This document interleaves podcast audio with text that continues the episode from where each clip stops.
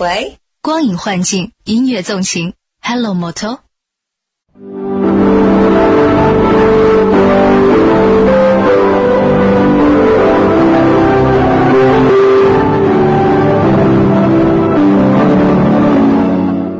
锵锵三人行，大家好，文道，哎，我跟你讲，当主持人哎。至少有一个好处，就是说你不仅能吃着鸡蛋，还能见到下蛋的鸡。哎，我我跟你讲啊，这这个这几天来，这这连续这几天来，我看一部电视连续剧，啊。与青春有关的日子嗯，天天工作负担不堪重负，我天天看到凌晨四五点钟，哎呦，真要命。嗯，这就是这部电视剧的导演、编剧叶京老师啊，叶老师叶老师欢迎你啊别叫老师别叫 你知道为什么我想请叶叶京导演来啊嗯？我就是不光是我有这个印象，那天我们在唱卡拉 OK，有一哥们儿比你岁数还大，嗯也是这北京大院里长大的，进半路进来，神色凝重，往那一坐，说我要点一首歌，然后等歌点到之后，好家伙，非常严肃的领着大家唱。我们站在高高不是坐在高高的谷堆旁边，就这歌，我一听我就知道，我说你最近看与青春有关的日子了吧？天天也是在看，就是我们周围好多朋友都在看文道你可没看过，我给你看一下这个小片头，我们再盗版一下，看不见啊？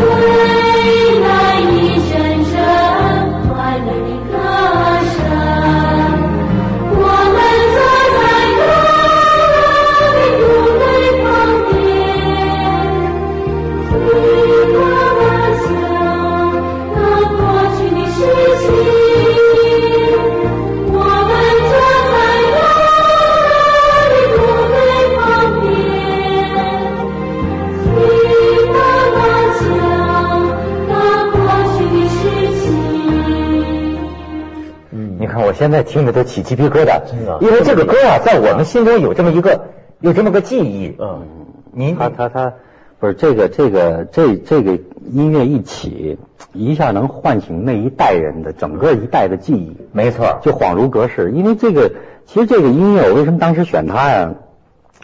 是是是我当时创作这个剧本的时候，就是就是完全是那种写作状态，就是沉浸在这个音乐里开始创作的。如果没有这个音乐，我这个剧本很难完成。嗯，就是你说他写这个剧本写的这个人物的对话，哎，咱讲老实话，我我我觉得这个个别演员也不太像，说说说实在话，但是呢，基本上啊，我就光看他这个对白，嗯就是这个说的这些个词儿啊，嗯我就觉得好像是。你比如说，是王朔小说里的这种语言呢，它有渊源。嗯当年的这个大院儿，是不是你跟王朔他们，你们都是就相当于电视剧里的这伙朋友？实际上，这个电视剧呢，我是就是嗯、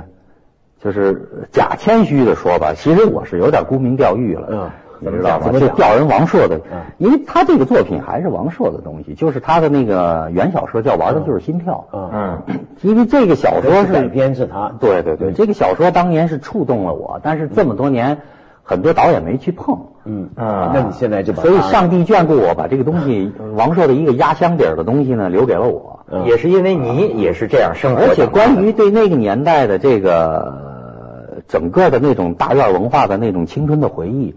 他是实际上这个总导演就是王朔。其实啊，他这个里边说的有些话呀，给我留下很深印象。就某种程度上，他们也感谢这段青春。嗯怎么讲呢？那个时候啊，你看这咱们就想不到，在你比如说我那个时候在石家庄嘛，咱们通常想起来那时候大人们在闹文革呢。嗯可是实际上，意外的你们石家庄也有这种大院文化，也有，没错，而且很厉害。孩子们解放了，你知道吗？孩子们解放了，可以不上课，无形中啊，像现在说的教育制度对孩子的这个很多影响啊，嗯。他没有，他他放他放活了，嗯。那么他这个，所以你知道，呃，我就说我那位老哥唱唱这歌那老哥，是是非常深情的给我讲你这个戏，他就说呀，咱们都在说什么梦想照进现实，嗯。说是什么要把这个梦想啊呃变成现实，他说我看这个电视剧的感觉是什么呀？昨天的现实成了我今天的梦想，嗯。嗯你看他这么一种感受，嗯，有一个八零后的人看这个戏，他说这不是一帮小流氓吗？打架呀，这砸玻璃，冲人吐痰，抠这戏果抠女啊，香港人家这不是一帮小流氓吗嗯？但是呢，他拍出来好像又不像这这是个通常受谴责的人物，嗯。反面人物，有他的呃青春，有他的浪漫，有他的美好。这，就是他对人物的一个呃真实吧，真实的一面，就不是搞那种高大全。因为我们现在的嗯电视媒体的一些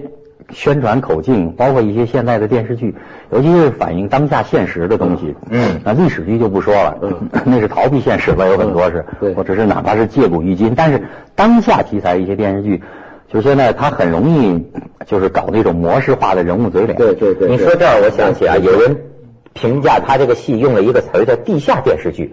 那什么叫地下电视剧？你这个电视剧不是也能卖，也能在电视台播吗？呃，是，这是这是人们可能就是把它就是按照现在的市场常规，按照这个呃现阶段的这种运作模式，大家就是会会会不自然的会想起它，觉得这种电视剧不可能播出，有这样一种心理。为什么呢因为现在主流电视剧，其实这个说起来就是跟我们就是那个年代成长的这些人有很相似的，就是我们的成长经历一直都是被。就在文化大革命的时候，我们自认为生活在主流社会里了，嗯我们是主流的这样一批人，我们是这个大墙下的这些真正毛泽东的后代，我们将来就是随时有一天要冲锋陷阵，为这个国家去捐躯的，真这么想真这么想，而且理想的接班人 耍流氓一边还有这么远大的理想，不是，我不是这个话是这样说。我们当时带着这样一个憧憬和理想，我们要随时为祖国献身，我们要为了共产主义事业去赴汤蹈火嗯的，呃，是在所不辞的。那么有一天，当我们有了这种青春的萌动，有了这样的一种理想主义的信念，无处去发泄的时候，嗯对吧？不可能，那时候最后我们没有被送到战场上去，我们也没跟苏苏联真正打起来，跟美帝苏军。对对对那么最后我们在这个大墙下过着半集中营式的集体主义生活，那我们的理想也要有有处去发泄。就是空空。最后后来，终于我们迈出这个大墙的门外以后呢，我们的理想最后变成了 变成了什么？就变成了一种呃冲动，嗯对吧？就是所谓的那个动物的本能，动物凶猛。是是是，最后就发生了一系列的所谓的打群架、追女孩对拍婆子，就那年代叫拍婆子。我我我都经验过一个尾巴，但是我没敢拍，就看见大孩子拍，你知道吗？我有点像冯我都不管我们那个年代，这个年代的青春，它也一样，就是你总要有一个去发泄的地方。没错，你知道吗？就是青春之火呀，这在各个国家我发现都一样。嗯它这个戏里都反映一个时代变化。比如一开始是通过打群架，对或者是抢女孩儿对到后来呢，我都记得有一阵儿开始叫扎琴呢，嗯弹吉他两个查琴嘛，叫查琴，嗯比比着查琴。后来你知道，实际上还有什么查书的那个时候，对，那时候很多。有些内部书啊，什么灰皮书，嗯我看过什么书，你没看过？查书就都是这种年轻人啊斗斗呃这么一种东西。查查查查琴、查架、查兵嗯、查舞。查冰就是那个年代滑冰嘛，滑冰在冰场上滑冰。嗯北京有一个特殊的文化圈，就是那个年代它娱文化娱乐少嘛，就是去滑冰。嗯那么大家都要去滑冰，尤其是这个生就是生长在这个高墙大院下的这群孩子，全部到北京那个什刹海冰场去滑冰。那么滑冰的在这个冰场里，就我的第一部作品《梦开始的地方》里面就表现了这个滑冰，他就以这个冰场为景点去拍的这个戏。那你觉得这个种地下电视剧叫做地下电视剧，它主要的对它它的主要跟主旋律，现在不是规定各个台要播到点要播主旋律电视剧嘛？最大的分别是不是就是对这些人物的描写塑造很符合，就是呃呃官方的对要求的那种当年那个情况应该怎么表达那种现？在主流电视剧就是能上台面的，都是那个就是能配合政府，嗯呃，就是所谓的理想主义教育的传统教育，它是受这个影响，在这个模式下产生你们这个太颠覆了是吧呃，我们嗯也不是说刻意想颠覆它，因为我们有自己的生活，就我本来我生活也是一直生活在游离，就是在主流之外的，嗯所以我们的生活来自于这个，那么创作势必就只是去关心你最熟悉的那种创作的题材。所以你说我们是自恋或者是自大，或者是那个，就是真有人骂我们自恋自恋狂，我们只会去写。我们当然只能去写，因为我没有在，比如说我没在农村生活过，我不可能去写农村的大爷大妈，嗯是吧？那我写出来肯定就假，嗯，是吧？所以只只能自个儿给自个儿照镜子了。对 咱们去一下广告锵锵啊，锵锵三人行，广告之后见。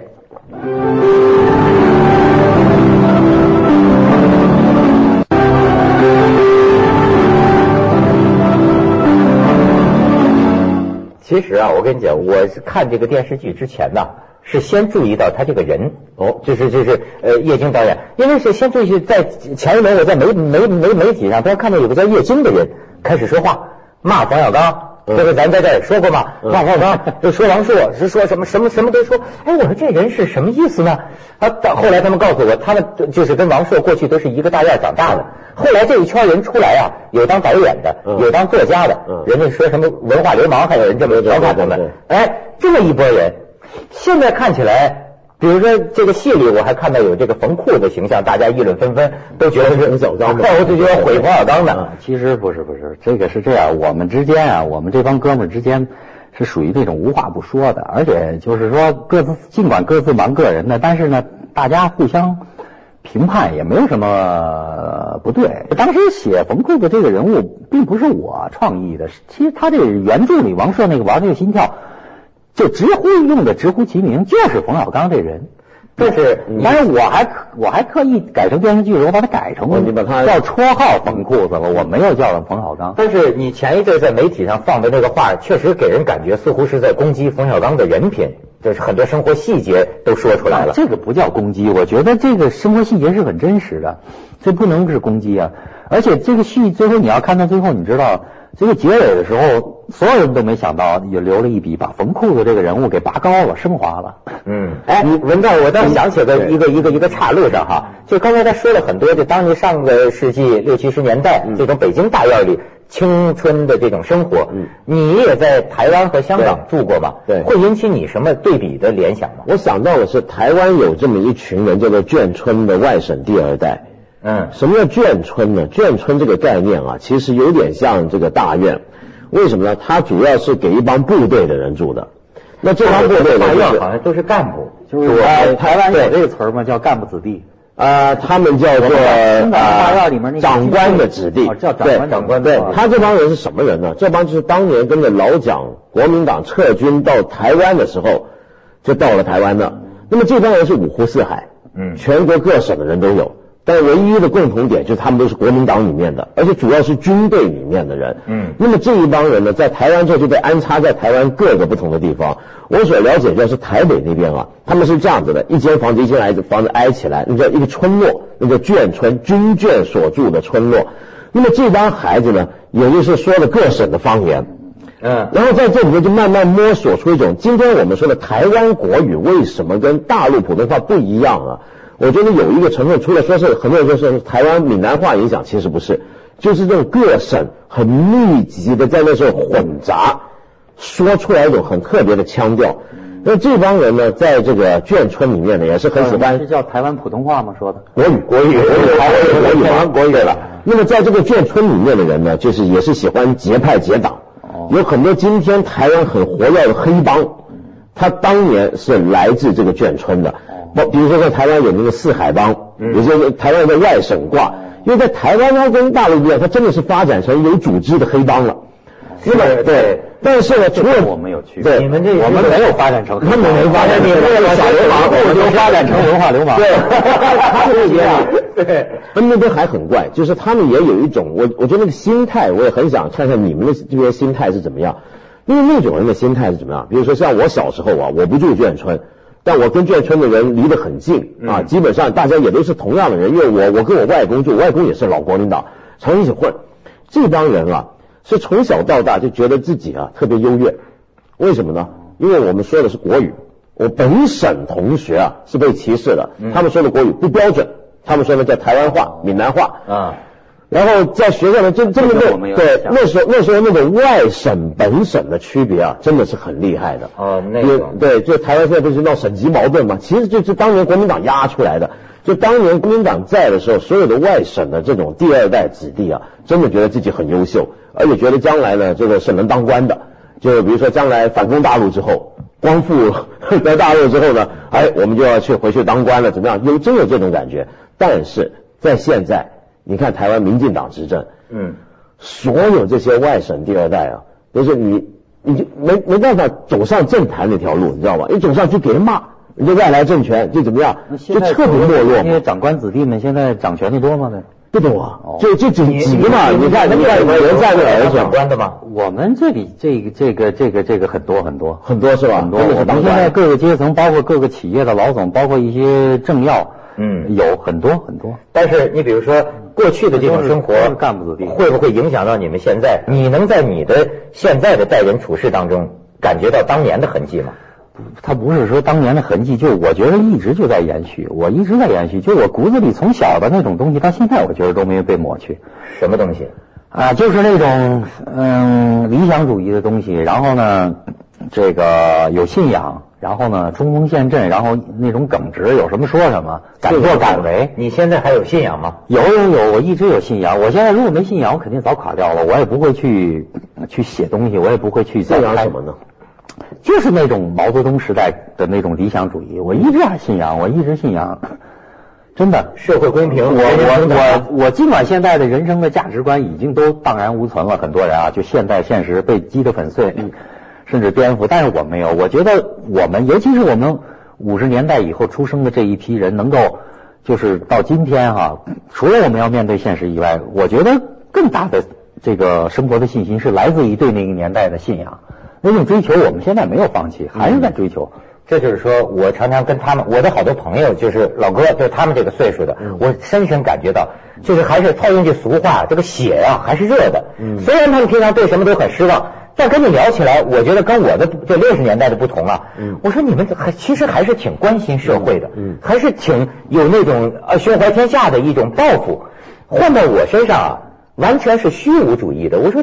除了关心自己，为什么还要关心这些个破事儿？这就是一这个区区别，我别觉。得不是年代的区别，这是大院跟非大院的区别。是只是大院那你们那一帮人才会是这样吧？以外的人，我想大院这这一代人可能受的这个教育的那那个更浓重一些，这种色彩会更浓，在他们身上体现的。其实有地方也有，其实有有普遍性。我们石家庄也有工厂大院儿，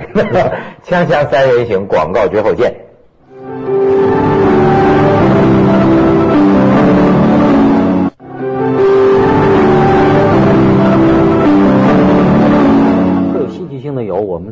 朋友，他的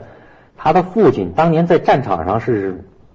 这个兵刃相见的，与这个国民党的那个将领，两个人曾经战争，就有点像那《亮剑》里面写的那个啊啊啊！呃，这广告回来，这是在说什么？得跟观众说。对对对对对说说说，共产党大院里的人也认识国民党大院里的 国民党将领，对对，对这个我我我我我很有意思，是这样，这个这个事儿特别有意思。我原来还想这是一特戏剧的一笔，能写进去。嗯，是是我们我们过去一个一个老老哥们儿，嗯。他们家也是一个部队的一个高干子弟，嗯，就是他后来那个改革开放呃之初的时候，他去那个一帮人就闲着没事儿干，那时候觉得出国热嘛，他也不知道出国动机是什么，就想出去看看，就去了一特莫名其妙的国家，哪儿？希腊。我估计也让人口贩子给贩出去了，到了希腊以后呢，哎，他就在那儿碰见一台湾人，嗯结果跟那哥们还特好聊起来了。当然是那台湾人是 就这这这这这话我不知道你们能播啊，就是他那个台那个台湾子弟呢是一个典型的纨绔子弟，啊一花花公子带着他们逛妓院，嗯逛红灯区，嗯跟他们讲当地的一些规矩这那的，就天天陪着他们玩。结果他和这台湾的这哥们成哥们儿了，这子弟嗯，也是台台湾的干部子弟成哥们了。结果没想到这么多年在那儿相遇了。然后这俩成哥们儿一聊历史，好聊出更深的东西来了。这俩哥们儿的父母还都互相认识，原来在战场上这个兵刃相见过。哦，所以说是战场上的对手，结果这个后代在这个一个在希异国腊，他乡都在异国他乡，希腊这么一个地儿。呃，海峡两岸统一有基础啊。对对你说，你说当年说主要是去妓院吗？想到后来那样一个就挂，对对对，这对对这台湾这位这位爷呢，还特能嫖在那儿。对有我讲了好多他的故事。其实我觉得啊，那个时候大人思想不解放。我看他的电视剧，包括以前王朔的小说，我觉得有些大院里的孩子啊，无论在性关系还是在这，其实思想到今天看都挺前卫的。嗯，你不是，所以我觉得你这个戏啊就，他这个所谓前卫啊，或者他们说这个关系很乱，对有说乱伦的都有，有说这个的网上，但是我觉得他这这个实际上他们是不了解这个。其实我倒觉得那个年代我们。并不是因为这种男女之间的关系，你追我，我追你了，或者是哥们儿的朋友，今天你带了两天，明天跟了我了。那个年代有这种事情，但是这不是乱，因为那时候的